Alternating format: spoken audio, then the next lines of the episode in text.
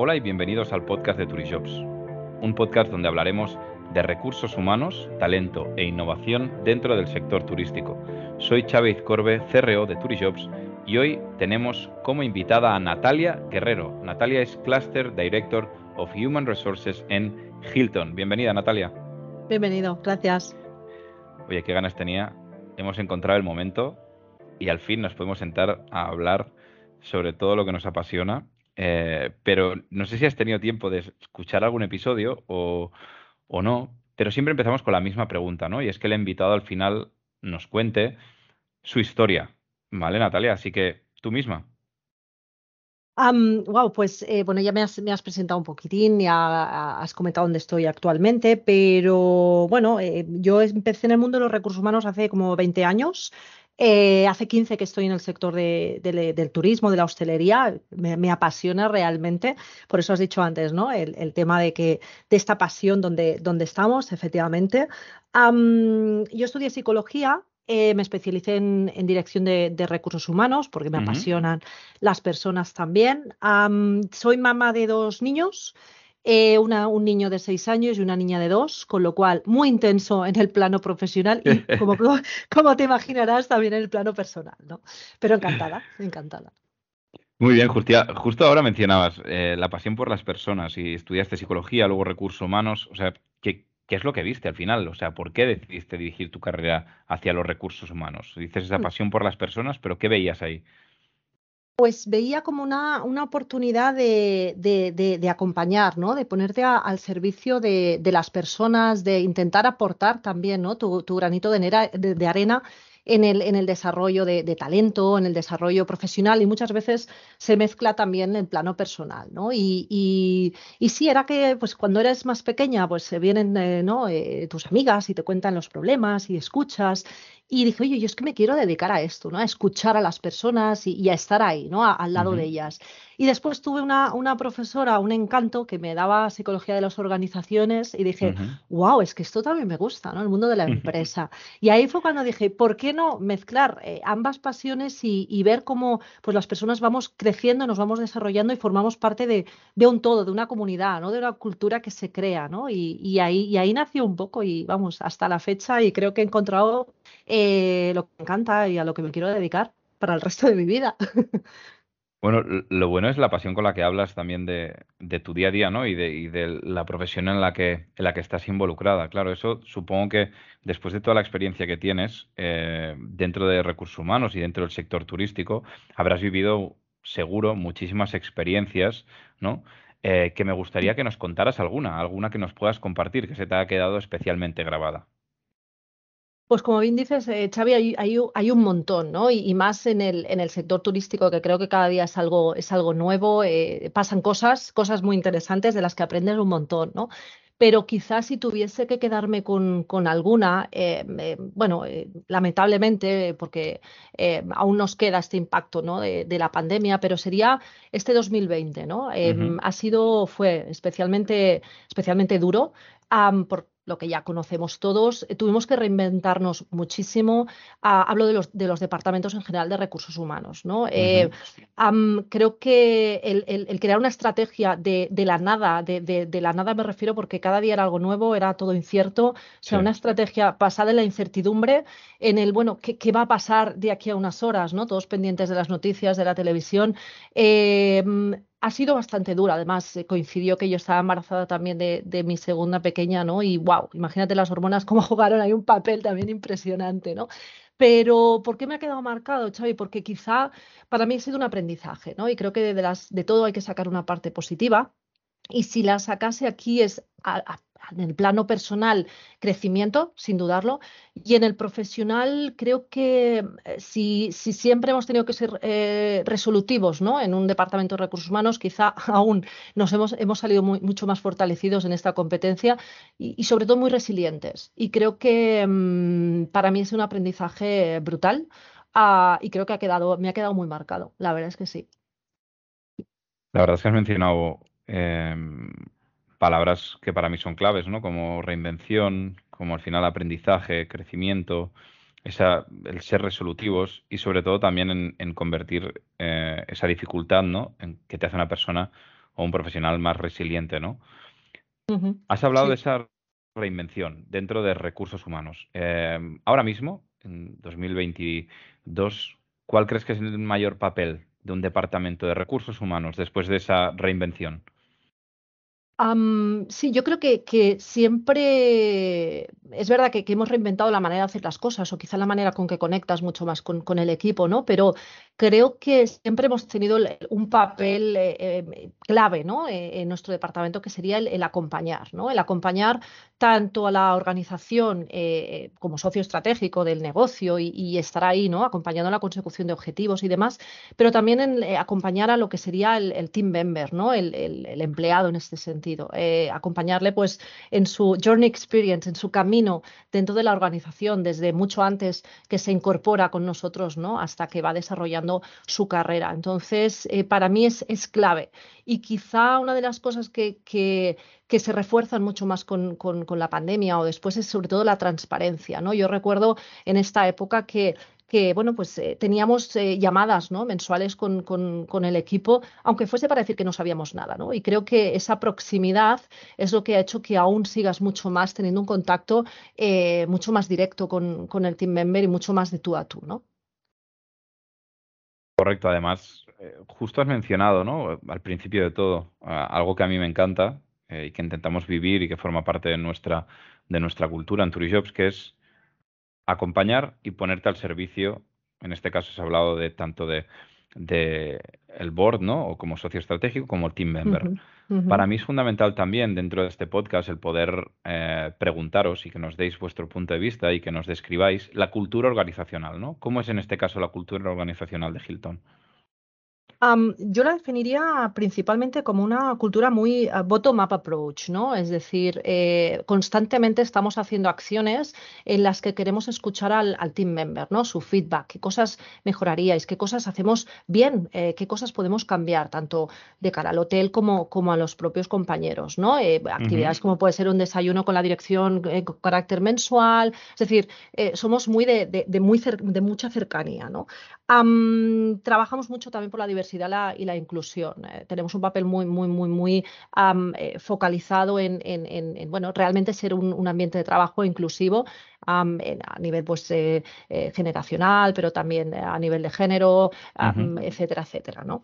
Y, quizá una de las cosas que más me siento orgullosa y, mucho team member ¿no? nos comenta es nuestro programa que tenemos Travel with Purpose, que sería, al final, no deja de ser nuestra, nuestra política, quizá de responsabilidad social corporativa, eh, haciendo acciones constantemente que, bueno, pues que, crean un, impacto positivo en la, en la, comunidad donde operamos, ¿no? Desde una cadena tan grande como es Hilton a nivel internacional, pero cómo empezamos cada hotel eh, desde su propia eh, ciudad, vecindario, ¿no? Hacemos estas acciones locales que al final acaban teniendo un impacto mucho más internacional, ¿no? Claro, y mencionabas, ¿no? esa parte de eh, responsabilidad social corporativa, eh, sobre todo también y fundamental, la parte de, diversidad, de integración, ¿no? que creo que, bueno, forma parte de un papel fundamental y más para, para una empresa como Hilton. ¿no? Y, para mí es fundamental poder entender desde tu punto de vista, eh, teniendo en cuenta lo que hemos vivido, pero sobre todo poniendo ya la mirada hacia el futuro, ¿cuál crees que será el mayor desafío para el sector turístico en los próximos años? pues creo que, se ha empezado ya este año ¿no? a, vislumbrarse eh, la dificultad que nos estamos encontrando los departamentos de recursos humanos por, por encontrar talento. ¿no? Creo que este año ha sido ah, bastante caótico a nivel, a nivel general ah, y creo que va a continuar en los próximos años. La pandemia, una de las cosas que, que, ha traído es esta fuga de talento de la que ya hemos hablado muchas veces, ¿no? Y y va a costar, creo yo, que, que, bueno, pues que candidatos, que, que, personas vuelvan a enamorarse de esta gran profesión, ¿no? Y, creo que vamos a tener que jugar un papel muy importante de branding, de, volver a, crear eh, esta confianza. Y va a costar, y yo creo que el foco va a estar en el, en el reclutamiento, evidentemente, y no solo en la atracción del talento y luego en la retención, evidentemente, ¿eh? pero sí que creo que eh, vamos a seguir con este challenge en los años próximos. Y la verdad que en nuestro caso, ya lo sabes, ¿eh? y lo, lo hemos compartido muchísimas veces y lo hemos hablado eh, fuera de, grabaciones o de podcast muchísimas veces tú y yo acerca de, cómo estamos viendo, ¿no? Y este informe que vamos a presentar también de cómo hemos visto que este mercado laboral ha cambiado por completo y hemos pasado de un mercado laboral que era company driven, en el que las empresas decidían a quién contrataban, ¿no? Y tenían las políticas de reclutamiento eh, enfocadas en eso, en, oye, publicamos en X portales, en Turijobs, tenemos tantos candidatos, de aquí vamos a hacer tantas entrevistas y nosotros vamos a decidir el candidato. Ese era el mercado laboral que teníamos en 2020 y hoy es totalmente distinto. Hoy eh, el candidato es el que viene a la entrevista, es el que escoge la empresa, el que está en distintas opciones de trabajo a la vez y pone encima de la mesa los requisitos que él quiere para aceptar ese, ese trabajo. Por lo tanto, hace que la empresa tenga que venderse mejor tenga que empezar a hacer estrategias previas para hacer que ese candidato ¿no? se, enamore. Temas como hablamos del inbound recruiting, etcétera, etcétera. Estamos ahora mismo en un, en un mercado laboral que es totalmente candidate, candidate driven, es el candidato el que escoge, el que decide, el que muchas veces, pues ahora mismo tiene la sartén por el mango, precisamente por esa tensión que se ha creado y por esa fuga de talento que se ha creado y por muchísimos motivos que podríamos hacer un podcast eh, y un monográfico acerca de esto, pero estoy totalmente de acuerdo desde, desde Turijobs. Ya sabes que, vamos a presentar un informe sobre esto y, estamos haciendo todo lo posible también para intentar ayudar a, las empresas del sector turístico pues a, cambiar un poco ¿no? Eh, esa, esa, estrategia porque a veces nos quedamos un poco... Eh, apalancados en el pasado en seguir haciendo mismas estrategias y si el mercado laboral ha cambiado, tenemos que cambiar también nosotros, ¿no? Y nuestra estrategia. Absolutamente. Claro, para mí, em, hoy, ¿no? Aquellas personas que están estudiando, ya no, ya no me voy a, la carrera de turismo, porque me parece algo que, tenemos que ir antes, ¿no? Como bien decías tú, de, atraer, de explicar, de enamorar. Eh, vamos a un, a un chico o una chica de, de, bachillerato, incluso antes, de cuarto de la ESO, ¿no? que mm. van a ir a decidir si van a seguir estudiando, van a hacer un módulo, qué vamos a hacer. ¿Qué le decimos? ¿Qué le decimos sobre el sector turístico? ¿Qué les dirías tú para traerlos?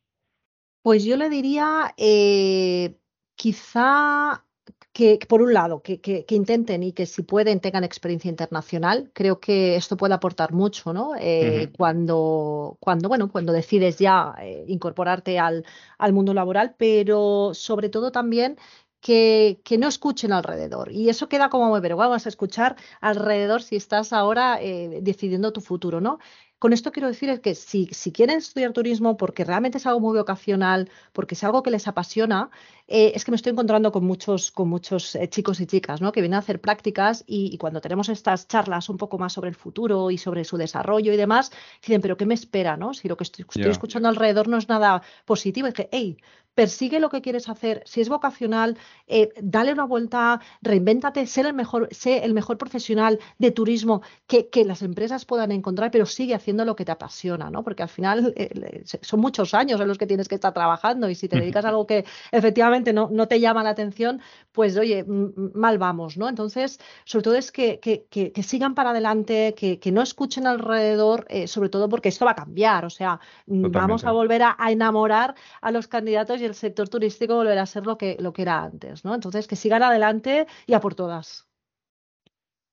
No podía estar más de acuerdo. Además, pongámonos en la mm. situación, ¿no? Que un candidato ahora escucha lo que estás diciendo, eh, dice, oye, voy a Turijobs, aplico a una de las ofertas de Hilton Barcelona o Hilton Madrid o Hilton Mallorca, porque ahora desde hace, ¿no? Desde hace pues unos meses, aproximadamente tres meses, ¿no? Ya tenemos a Hilton Mallorca dentro del, del clúster.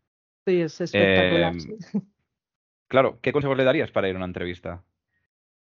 Pues yo les diría primero que investiguen un poquito la empresa, ¿ah? Ah, porque también es eh, el, entrevistador, ¿no? También le gusta ver que esta persona pues se ha hecho los deberes previamente, igual que el entrevistador hace los deberes, estudia el currículum y, ve, ¿no? Un poco prepara la entrevista, que también eh, vayamos preparados, que sepamos eh, dónde vamos, qué, puesto nos pueden ofrecer, qué tipo de, cultura tienen esta, esta empresa, ¿no?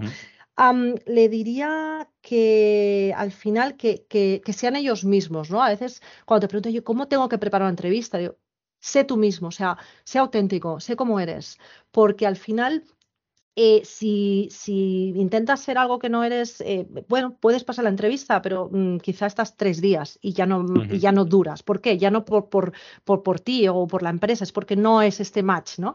Em, y sobre todo, y el último quizá que le diría es, es ten cuidado porque aquello lo que no dices dice mucho, ¿no? Entonces, un poco cuida tu aspecto, cuida tu imagen, eh, ten muy presente la comunicación no verbal, ¿no? Que, que vas emitiendo, ¿no? Y, creo que son las, bueno, no es nada del otro mundo, pero creo que son unos tips que, que, bueno, que pueden ayudarte en la entrevista, ¿no? La verdad es que cada vez que hago esta pregunta, pues mm, recibo respuestas muy parecidas eh, y que creo que, que eso dice mucho. Porque a veces cuando vamos a las escuelas o cuando voy a dar alguna charla, ¿no? A veces los candidatos están esperando que sean grandes cosas, ¿no? Al final, obviamente, y depende de qué posición, van a mirar tu experiencia y los hard skills que necesitas para esa posición, como es lógico, ¿no? Pero para posiciones más junior, o sea, al final es prácticamente todo soft skills. Y es qué es lo que pones en tu currículum, es cómo llegas a la entrevista, cómo, eh, cómo describes quién eres y, la pasión de lo que te mueve y por qué quieres formar parte de ese, de ese de esa empresa o de ese rol, ¿no? Que para mí es fundamental. Y mm, aquí llegamos a la última pregunta que a mí me gusta muchísimo y que la he ido reinterpretando y cambiando eh, después de tantos podcasts, que es ¿cómo es el candidato ideal para ti? Pues, eh, a ver, tú, has dicho bien el tema de, de, más la parte técnica, ¿no? Evidentemente, al final, eh, la idoneidad del candidato depende también muchas veces de lo que la empresa esté buscando, ¿no? Si en un momento buscas un perfil más junior, como bien has dicho, más senior, pero al final hay algo eh, muy transversal a todo, ¿no? Y, sería, pues, eh, una actitud muy positiva, una persona, o al menos que, busco, ¿no? Comprometida, con flexibilidad. Estamos en un sector que requiere también cierta flexibilidad. y sobre todo, sobre todo, pasión.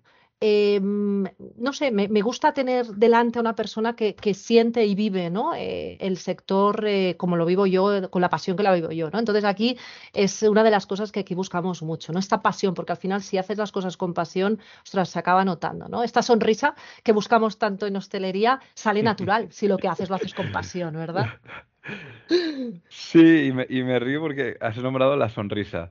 Y es algo que cuando hago una ponencia soft skills y, les transmito, les digo, mira, es que esto lo he sacado directamente del feedback de, directores de recursos humanos y se lo digo a alumnos que están estudiando en distintas universidades, ¿no? Que a veces se quedan como con cara diciendo, ¿qué dice este chalao? Eh, háblame de cosas mucho más tangibles, háblame de cosas más profesionales que no de una sonrisa. Y empiezo siempre con esa, con, con esa diapo porque es la verdad. Y justo tú lo acabas de mencionar y por eso me río, porque digo, es que eh, es que es eso lo que se busca. Es que una persona que vaya a dedicarse al sector turístico, una de las mm. primeras cosas que va a valorar un entrevistador es que si vas a estar de cara al público, puedas transmitir una sonrisa, porque en el fondo nuestro sector se trata de hacer felices a los demás que normalmente vienen, pues ya sea por trabajo, para un evento o para disfrutar de sus vacaciones. O sea, en cualquiera de esos momentos es importantísimo que le hagas vivir una experiencia. y una experiencia a través del ser humano, como empieza muy bien, es con una sonrisa. Absolutamente. Es como, es que al final eh, trabajamos eh, con conexiones, ¿no? De alguna manera. Entonces, mm. eh, vas a prestar un servicio, pero tienes que tener una conexión, ¿no? Y efectivamente esta conexión empieza con la sonrisa. Oye, qué chulo lo que has dicho, ¿eh? trabajamos en un sector de hacer feliz a la gente. Esto es brutal. Esto es brutal. Claro, es que si no, volvemos, volvemos a lo mismo, que seguramente saldrá, ¿eh? ¿eh? Saldrá alguna cadena hotelera de un fondo de inversión que porque quieren generar esas experiencias esté 100% robotizada en unos enclaves X, en las carreteras, eh, porque la gente no valore el trato con el ser humano. Mm. Pues ok, eso aparecerá. Pero el resto, el resto, y quizás aparecerán también robots para hacer alguna cosa concreta de la operativa del hotel, etcétera. Ok, muy bien, pero el resto seguiremos siendo nosotros, seguiremos siendo seres humanos que tenemos que transmitir una emoción, una experiencia, una explicación, un storytelling de un plato, de una aventura, de un, de un restaurante cerca, de, de, absolutamente todo.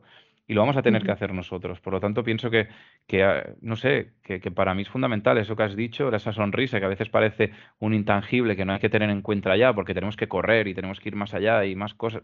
Ostras, parémonos, sonriamos al cliente que entra y seguro que todo empezará a ir bien. Absolutamente, sonriamos a la vida.